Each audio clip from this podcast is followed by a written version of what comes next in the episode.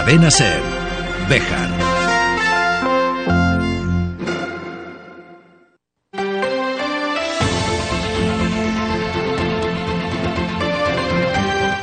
Hoy por hoy Bejar. David Sánchez.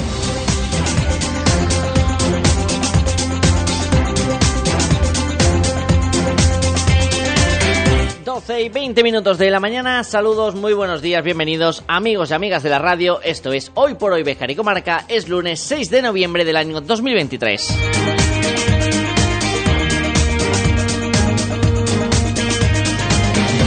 Tal como habíamos acabado la semana pasada, levantarse un lunes y comenzarlo sin tener que estar agarrados al paraguas y a la vez estar agarrados a una farola para no salir volando, es de agradecer, aunque bueno, vista cómo está la climatología, no se descarta que a final de semana tenga que venir de nuevo un temporal que nos lleve de excursión y de paseo, pues allá donde nos quiera llevar el viento y nunca mejor dicho.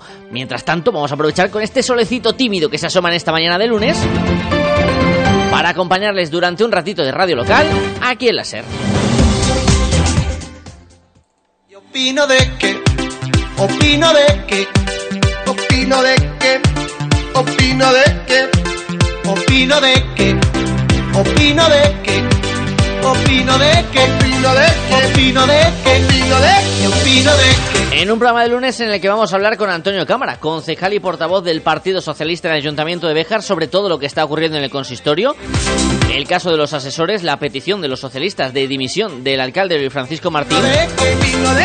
La petición que ha realizado también este grupo político de acceder a la factura presentada por la ex asesora y toda la documentación sobre este asunto que viene ocupando la actualidad política en las últimas semanas, casi en el último mes y medio de legislatura, de la que apenas llevamos cuatro meses escasos.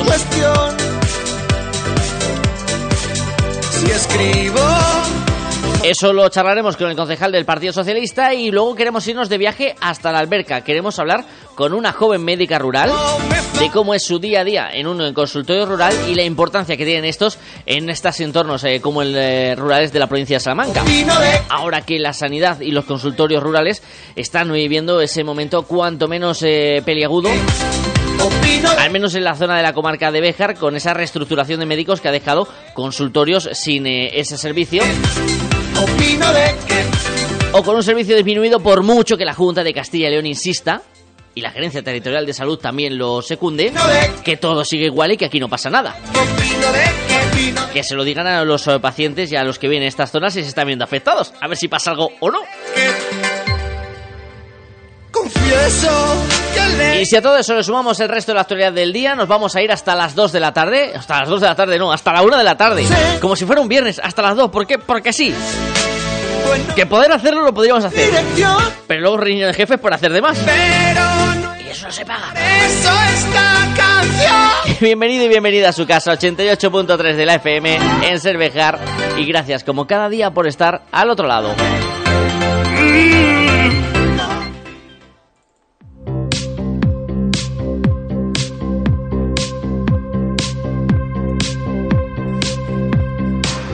alguno en la sala de control que se ha frotado las manos pensando que teníamos horas extras y que eso se iba a repercutir luego en la nómina.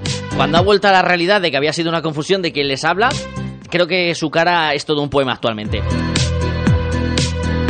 Una cara que se va a alegrar cuando conozca la previsión meteorológica para hoy, en la que se espera quizás algún que otro chubasco aislado durante la tarde en la provincia de Salamanca, según avanza la Agencia Estatal de Meteorología, en un día en el que el frío va a ser el protagonista, máximas que apenas van a llegar a los 8 grados mínimas cerca de los 2.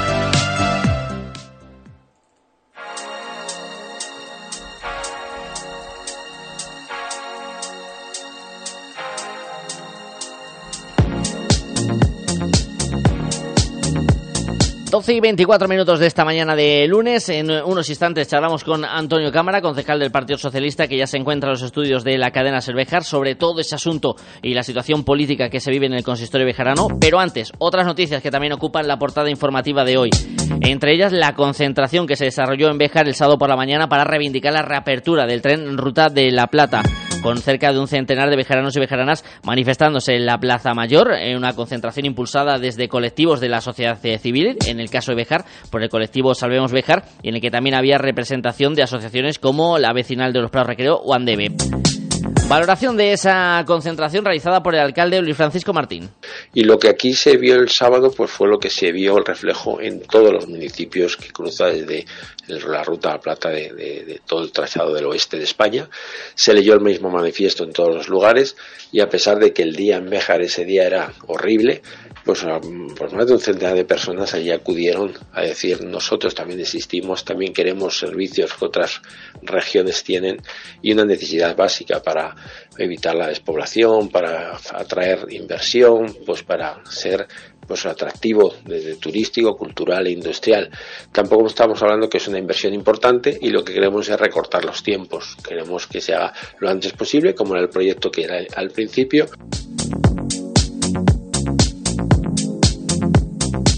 Ya que mencionábamos a la Asociación Vecinal de los Prados Recreo, este mismo colectivo ha hecho pública una nota de prensa en la que pide al consistorio una solución urgente a los problemas de recepción desde la señal de televisión de la TDT que sigue sucediéndose en Béjar y que son varios los vecinos y vecinas de estas barriadas los que han hecho llegar sus quejas a la Asociación Vecinal.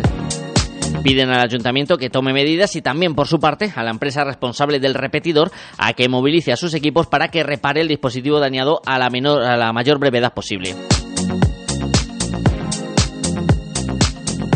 Problemas que sobre todo que afectan a la recepción de los canales eh, de radio televisión española. Otra noticia que nos dejaba el viernes es el regreso del ECEOMO a Santa María la Mayor en Béjar tras haber sido restaurado en el Centro de Conservación y Restauración de Bienes Culturales de Castilla y León. Un acto que tenía como protagonista al consejero de Cultura, Turismo y Deporte, Gonzalo Santonja, que hacía entrega al párroco de esta iglesia, Félix Pérez, de este ECEOMO restaurado. Escuchamos un poquito cómo ha sido el trabajo de los técnicos por parte del restaurador José Luis Martín. Pues ha sido un placer el poder disfrutar el poder estudiar y sumergirnos en conocer cómo está realizada esta obra y también porque además todos estos estudios lo que vienen a, es a enriquecer ¿no? ese conocimiento que nosotros estamos obligados a difundir al resto de técnicos y de investigadores. ¿no?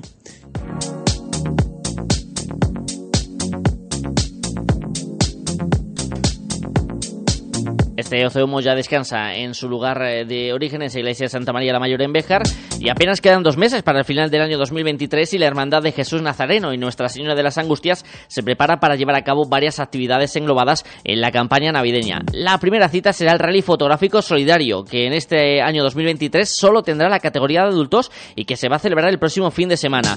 La inscripción, como siempre, será entregando dos kilos de productos no perecederos que posteriormente se destinarán a Caritas Interparroquial. Escuchamos al hermano mayor Norman entonces, de Caritas nos han dicho los productos que más se necesitan. Eh, os lo voy a leer aquí un poquito, que vienen para ser pues más o menos pues, pues como todos los años. Eh, aceite, cosas de estas. Pero nos, nos recomiendan este año que hagamos hincapié en galletas de chocolate, zubos individuales, cositas de estas para los niños, para los recreos de los colegios, para que no se vea tanta diferencia en los colegios, en los recreos, que unos niños más pudientes lleven una cosa y otros lleven. Entonces nos, nos recomiendan hacer un poco de hincapié en este tema para los niños. Productos para, sobre todo, aparte, ya te digo, aceite, legumbres, sobre todo legumbres cocidas, cosas de estas. Y lo de para los niños de, de los colegios y tal. Otra cita que va a llegar con cambios será la muestra de Belénes, que pasará a realizarse en el espacio artístico del Bodegón debido a las obras que se están acometiendo en el ábside de San Gil. Se espera un buen eh, número de belenes y misterios. Incluso la hermandad está preparando uno muy especial, como declaraba su hermano mayor. Va a ser un Belén grande y ya digo, mm, por, no es por variar, por decir, bueno, vamos a hacer una cosa un poquito. Va a ser un Belén eh, alusivo a Béjar. ¿Eh? un poco alusivo a Bejar, el tema de Bejar, y creo que, va a gustar. Creo que va a gustar. Va a ser un poco complicado llevarlo a cabo, esperemos que podamos llevarlo a cabo como queremos, pero en fin, mm, lo bueno que tiene esta hermandad es que tenemos mucha fe, muchas ganas de trabajar La muestra de Belénes se realizará del 5 al 10 de diciembre, del 15 al 17 de diciembre y desde el 22 de diciembre al 6 de enero de manera ininterrumpida. Otras citas serán la recreación del misterio en la plaza de Nicomés Martín Mateos el día 25 de diciembre y en el mismo lugar, ese día 30 de diciembre, tendrá lugar la tómbola tradicional de la hermandad. El consistorio bejarano ha avanzado que quiere involucrarse aún más y que dará una mayor difusión a la ruta de las Belénes y que va a recuperar los concursos navideños. 12 y 30 minutos de la mañana. Pequeña pausa y charlamos ya con Antonio Cámara, concejal del Partido Socialista en Bejar. En Guijo Decoración Integral, además de diseñar y amueblar cualquier estancia de tu hogar, realizamos armarios y vestidores a medida, pisos de tarima, escaleras de madera o puertas de paso. Pídenos presupuesto sin compromiso. Disponemos de financiación a tu medida. Guijo Decoración Integral. Somos tu idea de casa. En Béjar, en calle Recreo 83. Teléfono 923 40 2609. WhatsApp 630 961 591. En Residencial Beleña se sentirán como en casa. Contamos con la modalidad multiservicio, destinado a personas que deseen conservar su domicilio habitual, pero disfrutando con horarios personalizados de todos los servicios del centro. Residencial Beleña, una solución para cada necesidad. 923 38 10 23 y en residencialbeleña.es. Controla tu cosecha al 100% con el nuevo variador de batería Steel. Alto rendimiento, máxima potencia, diseño ergonómico. SPA 130, el variador que estabas esperando. Calidad Steel con batería. Encuéntranos en Gómez Antona, tu tienda Steel en Béjar en la calle 28 de septiembre 23. Teléfono 923 41 0086.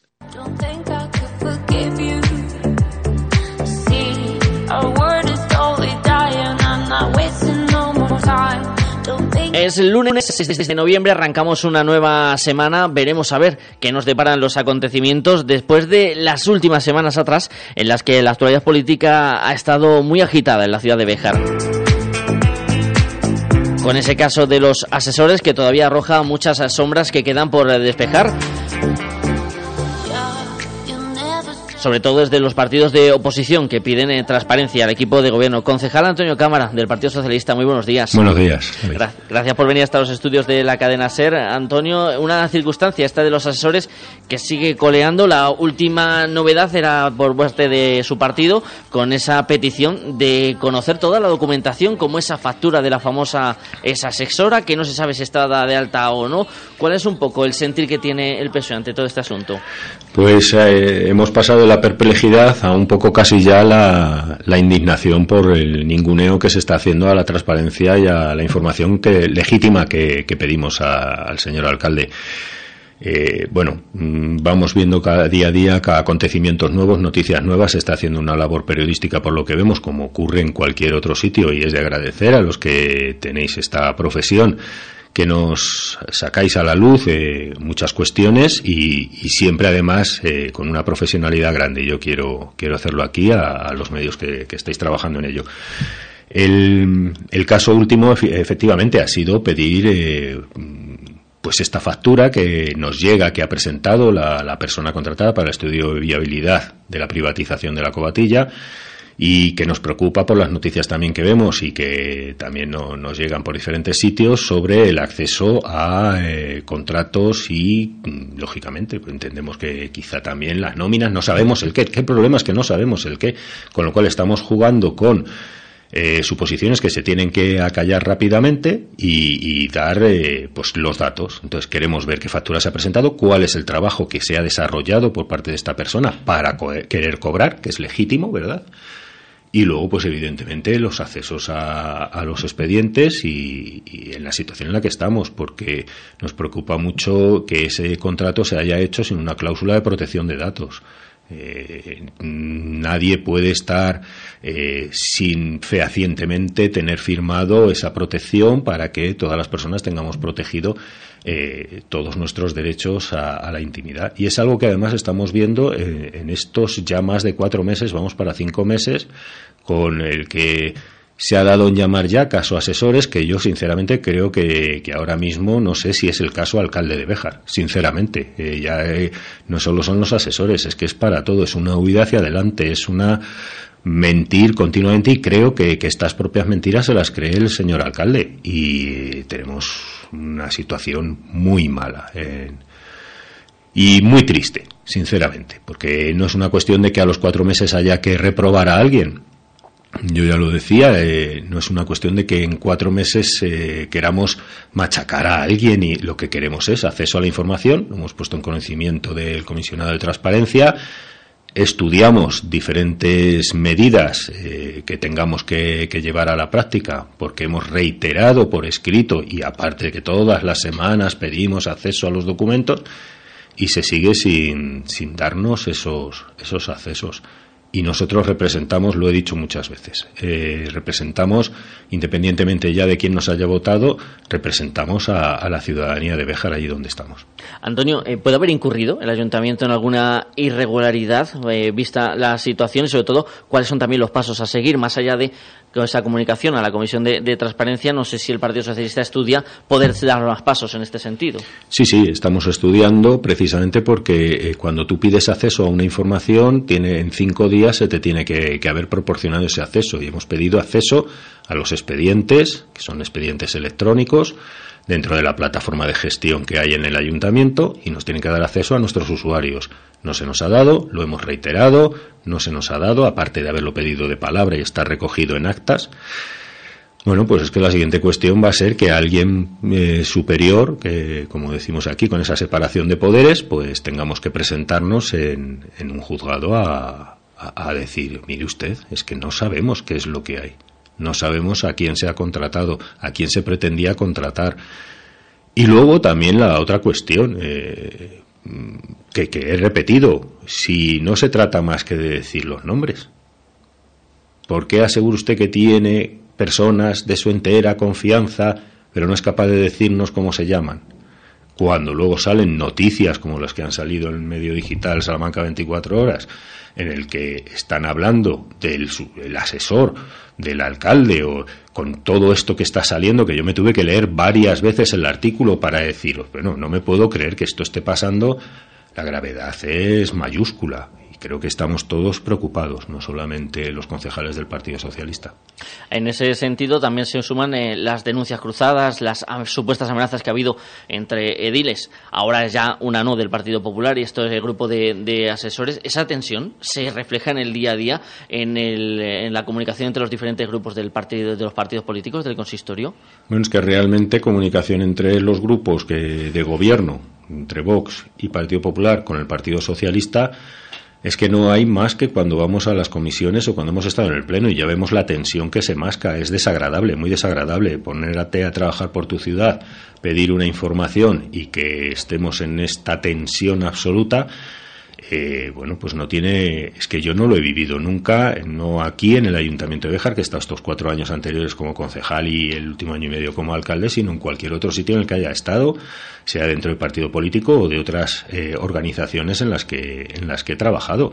Jamás, por mucho que pueda haber un enfrentamiento ideológico, que pueda haber una disparidad de, de opiniones, jamás ha habido esta tensión y jamás he sufrido las amenazas continuas que se han ido vertiendo el, por parte de, del alcalde como para evitar que nosotros preguntásemos hablando, pero mm, esas cuestiones vagas de ver cosas raras, de ver, bueno, pues vaya usted hacia adelante. En lo que vea raro, en lo que crea que es denunciable, vaya usted hacia adelante. El pasado jueves, si no me equivoco, hacían en rueda de prensa en la agrupación socialista bejarana, volvían a solicitar la dimisión del alcalde Francisco Martín o, si no daba él el paso, emplazaban a que fueran desde la dirección en Salamanca o a nivel regional de Castilla y León quienes eh, forzaran esa dimisión.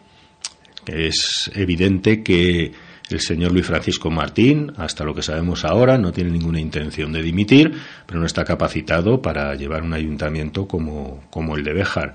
Y se demuestra en, estas formas eh, incluso dictatoriales que, está utilizando. El Partido Popular es un partido democrático, como somos todos los partidos que formamos parte del espectro en general en la, en la política española creo que tiene que, que tomar decisiones. Es evidente que no se puede obligar a nadie a dejar su acta de concejal o, bueno, ha sido votado el señor alcalde y la única forma de, que deje de serlo de manera no voluntaria, y esto somos conscientes, es eh, una moción de censura que hoy por hoy no en el Ayuntamiento de Bejar no se puede dar.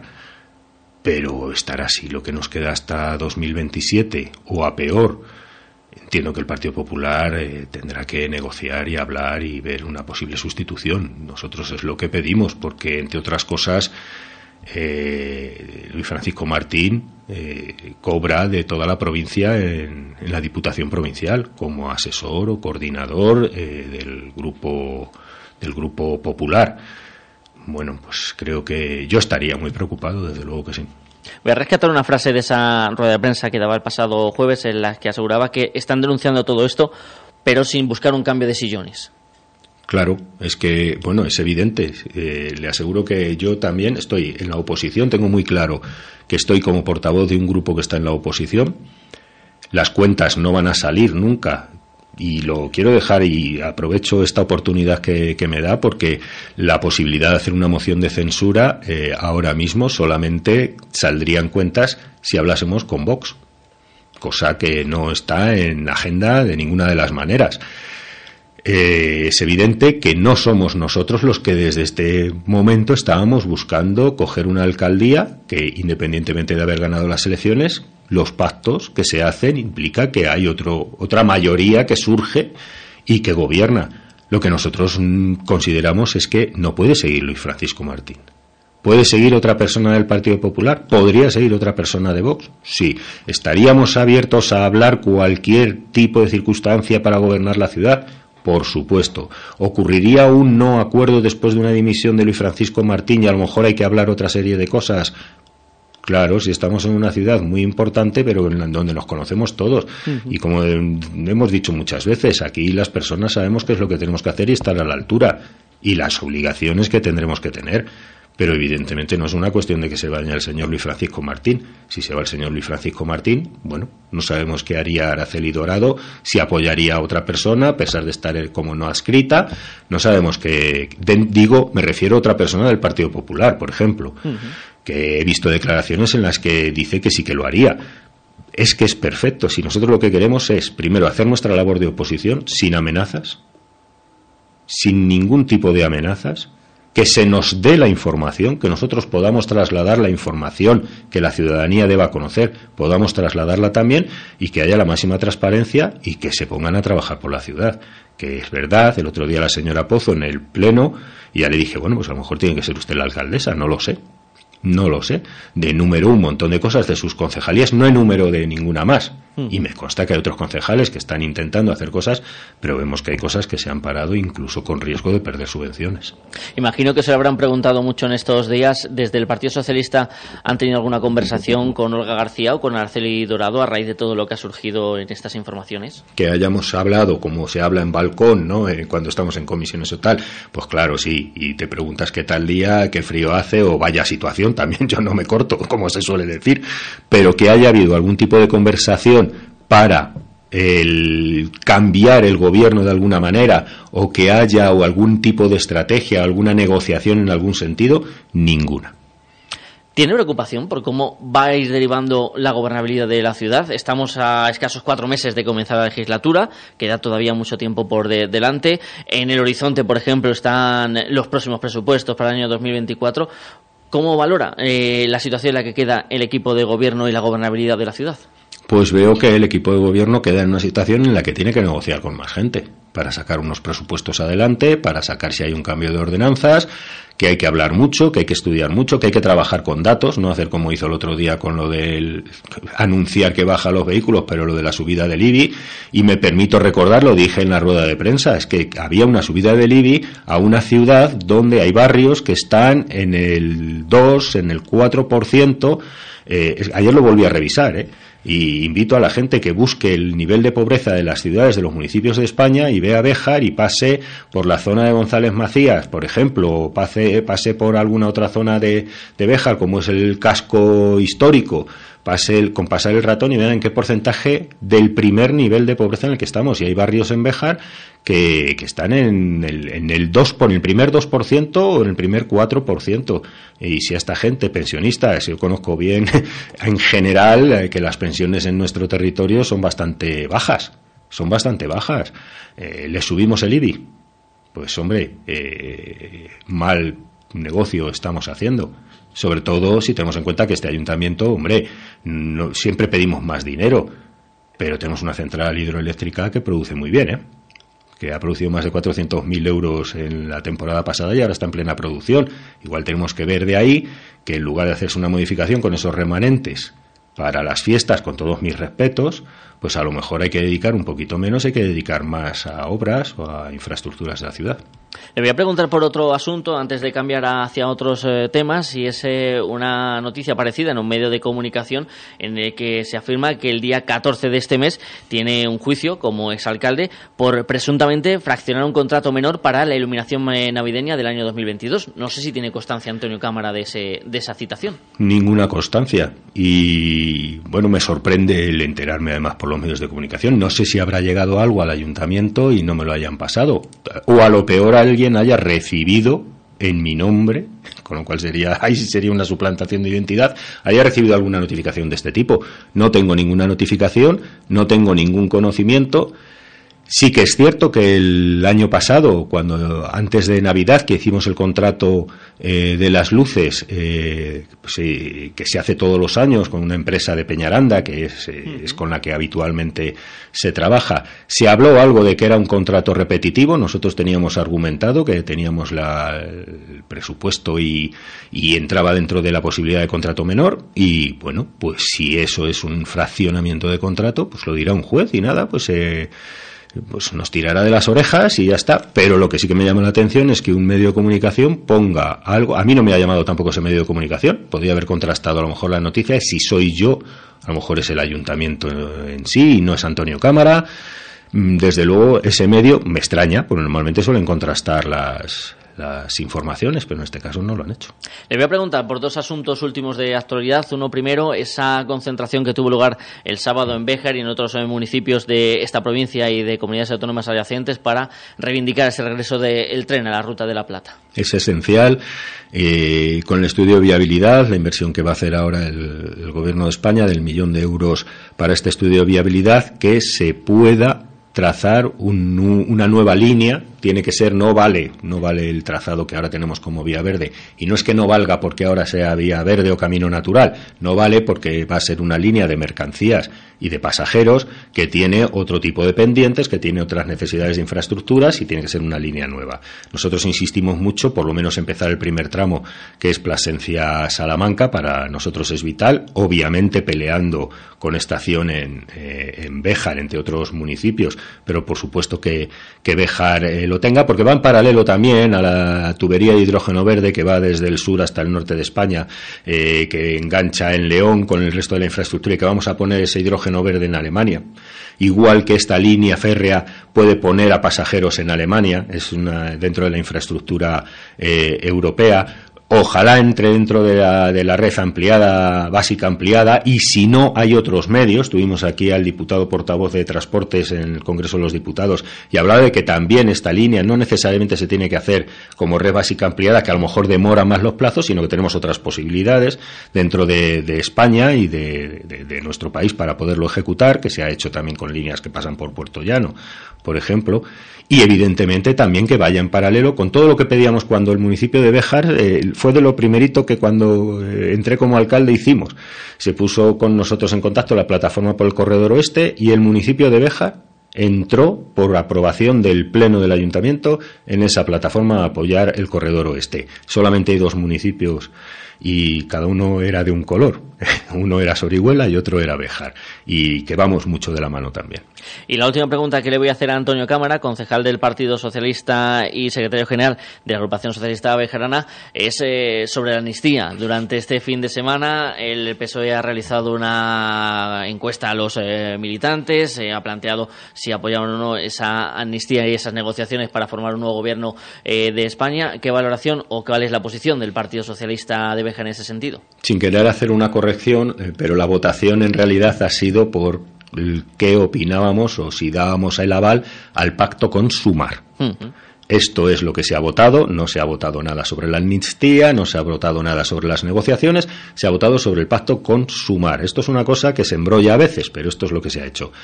Aparte de esto, tenemos que ver y la agrupación socialista tendrá su asamblea y evidentemente somos una agrupación que ya por lo que vamos hablando lo que queremos es que haya unidad, lo que queremos es que haya un estado social, lo que, que haya un estado de bienestar, que haya diálogo con todos y se deje de crispar la, la política nacional porque no podemos estar dividiéndonos. No podemos estar dividiéndonos. Todo esto hay que trabajarlo mucho, hay que negociar mucho a nivel nacional y a nivel internacional. Antonio Cámara, concejal del Partido Socialista de la ciudad de Béjar, gracias por venir hasta la cadena Béjar y por responder a todas nuestras preguntas. Muchísimas gracias, David.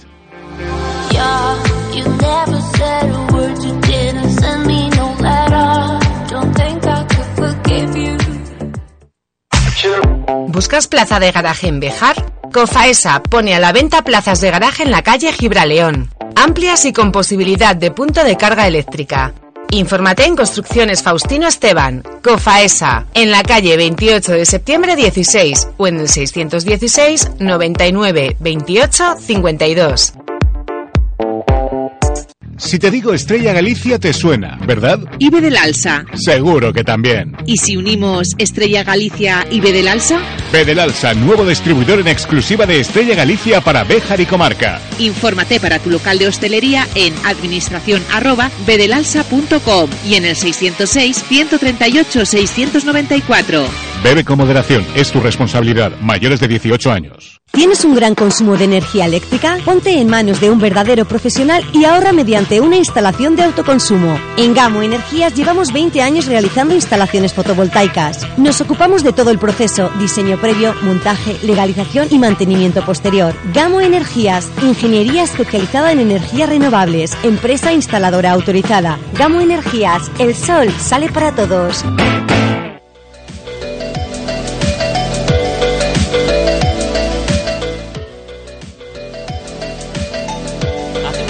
Guijuelo acogía un acto de la Diputación Provincial de Salamanca para poner en valor a la mujer eh, rural, conmemorando de esa manera la fecha internacional, para recordar la importancia que tiene la mujer en los entornos rurales que son característicos de esta provincia de Salamanca. Hoy vamos a charlar con una de esas protagonistas, con una de esas mujeres que se encuentra en un entorno rural y que además desempeña una labor muy importante. Es Marina Paniagua Martínez, médica de la alberca. Hola Marina, muy buenas.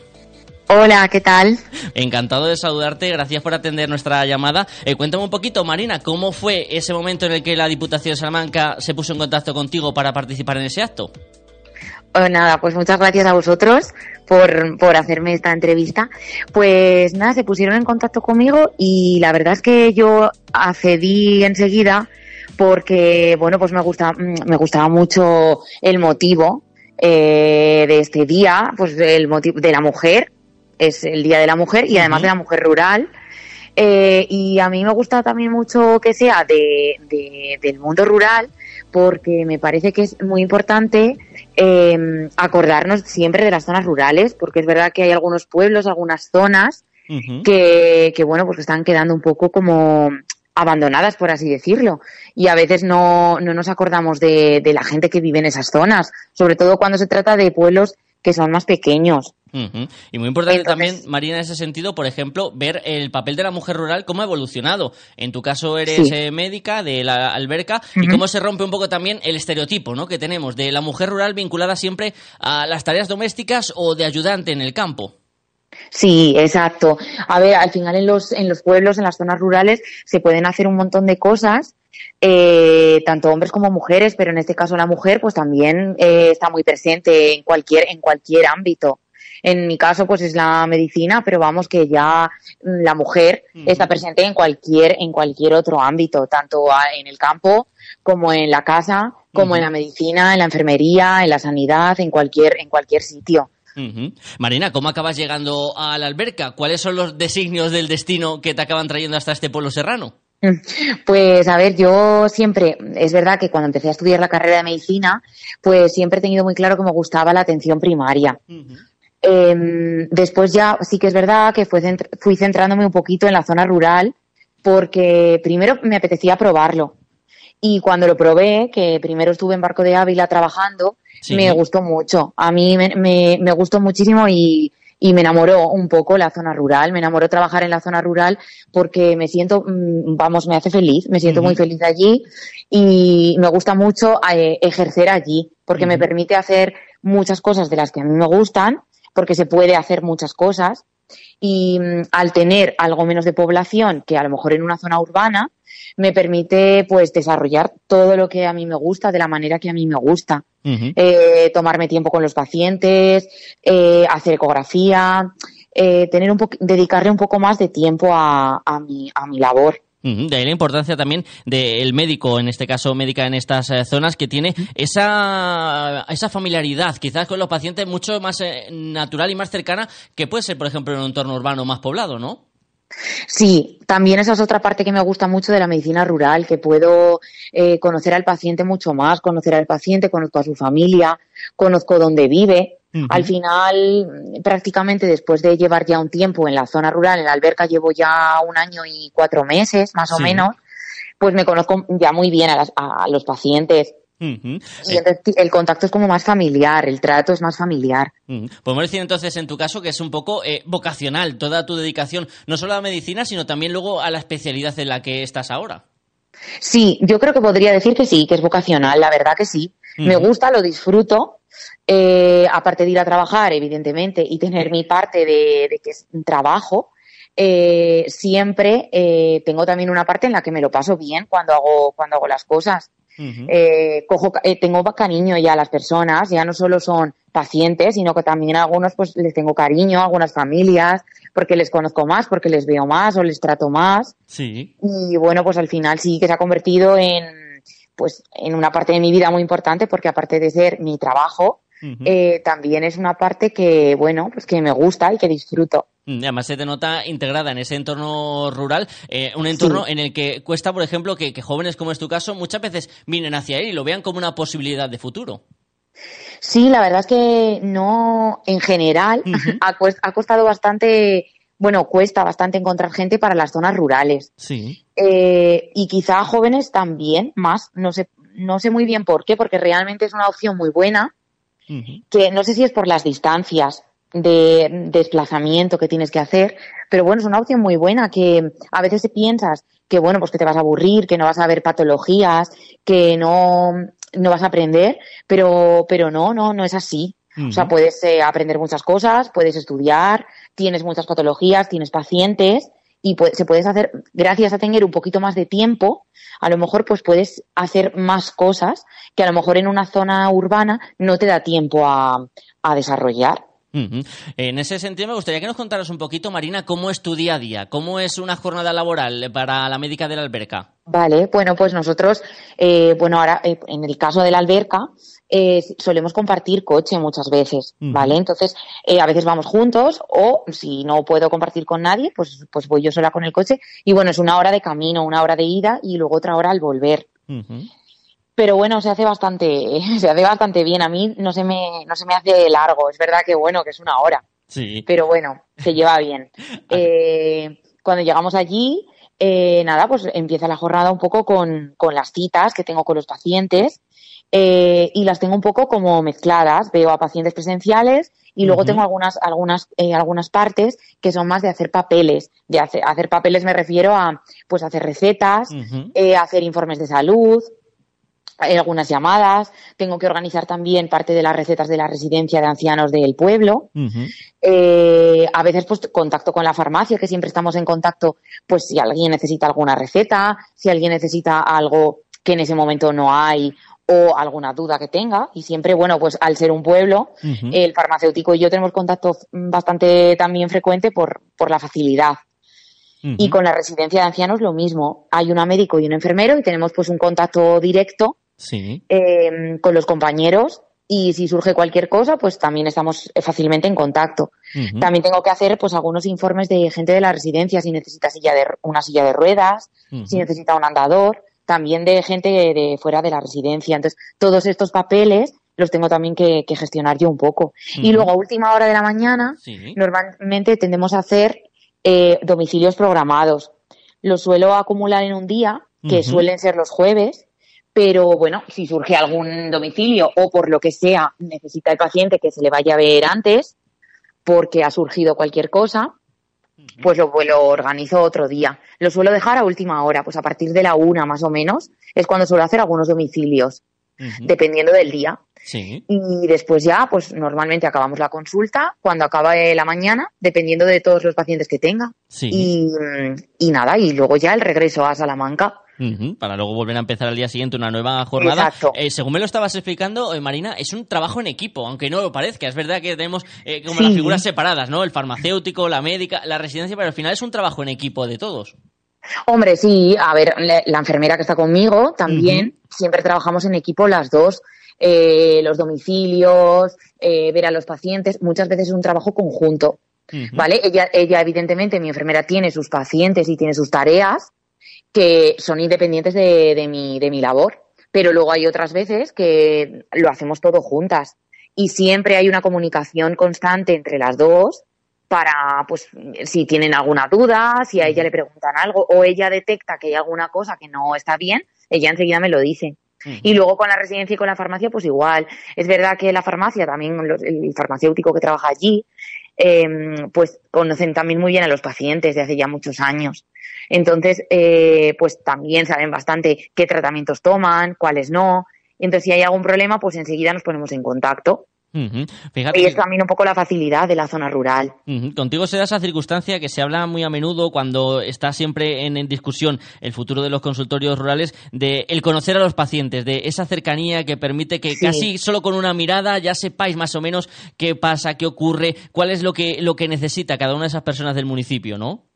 Sí, exacto. A ver, al final, eh, tener un, un cupo un poquito más pequeño de pacientes, que tampoco es que yo tenga un cupo muy pequeño, porque al final supera un poco los mil habitantes. Sí. pero eh, no es tan grande a lo mejor o con tanta carga como puede tener un centro urbano, hace que puedas conocer mucho mejor al paciente. Entonces al final yo es verdad que mm, casi de memoria me sé muchas veces las patologías del paciente, un poco la medicación que toma.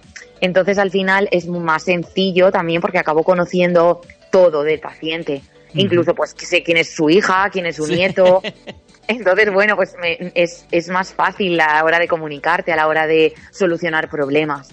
Esa familiaridad de la que hablábamos hace unos minutos que se da en la medicina en zonas rurales y que ejerce Marina Paneagua Martínez en la zona de la alberca marina. Muchísimas gracias por dejarnos robarte estos minutos y enhorabuena Nada, por tu muchísimas trabajo. gracias a vosotros. Vale, muchísimas gracias a vosotros por darme la oportunidad un poco de, de dar a conocer también el medio rural para que la gente se anime y pruebe y lo conozca un poco más de cerca.